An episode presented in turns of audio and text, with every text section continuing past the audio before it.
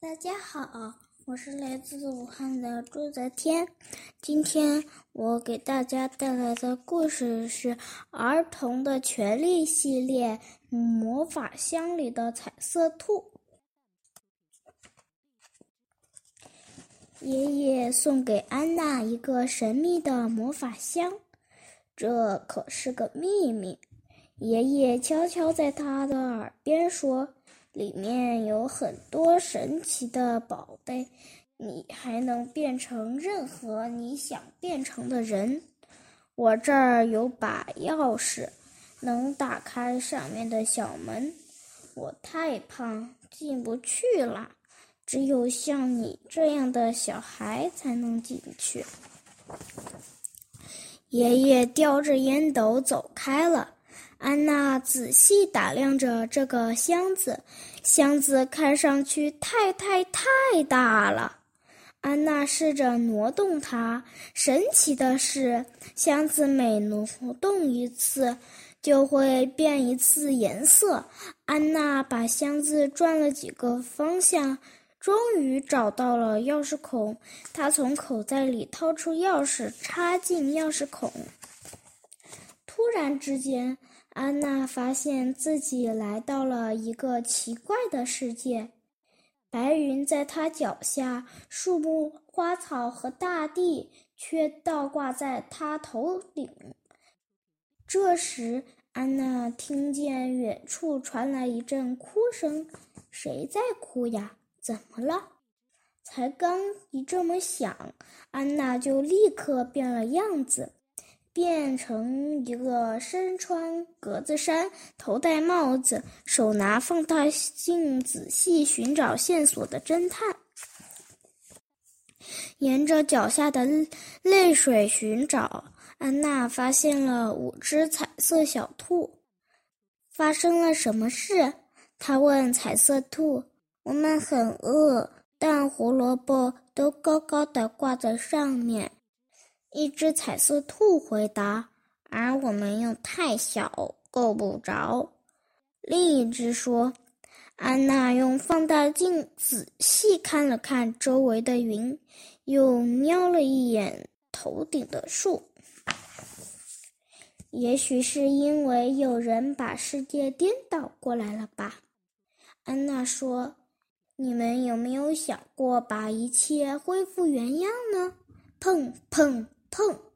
安娜带着彩色兔用力往上跳，让世界晃动起来，慢慢恢复到了原来的样子。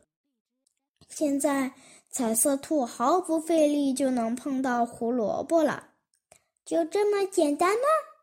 五只彩色兔惊奇地问：“是呀，当我们找到原因。”并尝试解决的时候，难题有时就会变得容易起来。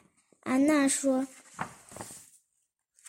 当安娜第二次进入魔法箱的时候，五只彩色张高高的桌子不停地跑着，它们看上去疲惫极了。你们干嘛呢？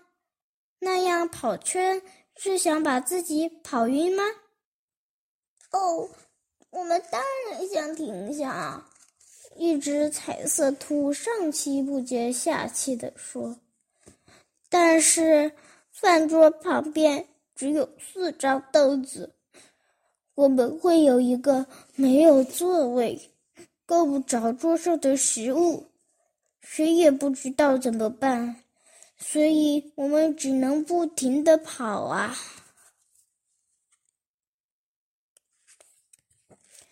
安娜马上变成了老师，手里拿着一支粉笔，开始教兔子们数数：一、二、三、四、五。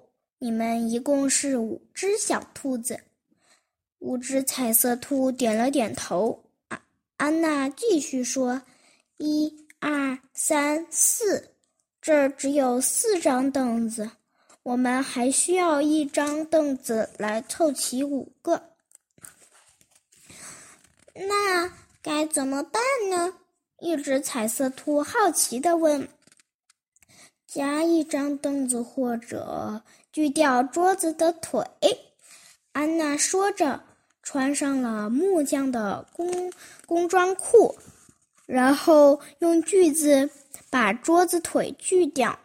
这样，五只彩色兔不用凳子也可以够着食物了。安娜第三次去看望彩色兔时，发现它们的脸色非常非常苍白。她穿上了医生的外套，仔细的观察它们。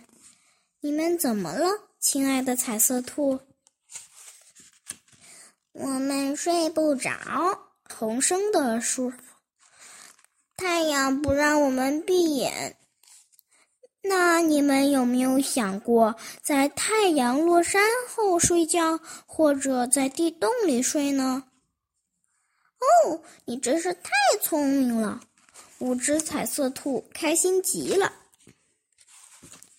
一天晚上，魔法箱吵醒了安娜。箱子发出巨大的声音，还在地板上跳个不停。于是安娜钻了进去。哟，她问五只彩色兔：“我们怕黑。”哦，让我们看看该怎么办吧。突然，一道刺眼的光打断了安娜的思路。妈妈走进房间，打开了灯。安娜，你拿爷爷的职业化妆箱玩什么呢？医生明明让你躺在床上的。啊，我睡不着。安娜为自己找了个借口。她想起那些兔子，又加了一句：“一定是屋里太黑了。”哦，现在该吃药了。吃完药躺回床上。如果你乖乖的，我就给你。读一个故事，但是不能太长。对哦，一个故事，为什么我之前没有想到呢？安娜偷偷的笑了起来。没有人比安娜的妈妈更会讲故事了。安娜幸福的看着妈妈，妈妈是多么爱她。扮演妈妈、医生、老师真好玩，不过也很累。安娜只是一个小女孩，她还有很多时间可以慢慢长大。在妈妈开始讲故事前，安娜提了最后一个要求：“妈妈，嗯，你能把箱子的门打开一点点吗？这样彩色兔也能听着你讲故事睡觉了。就按你说的做，但你躺在被窝里好吗？”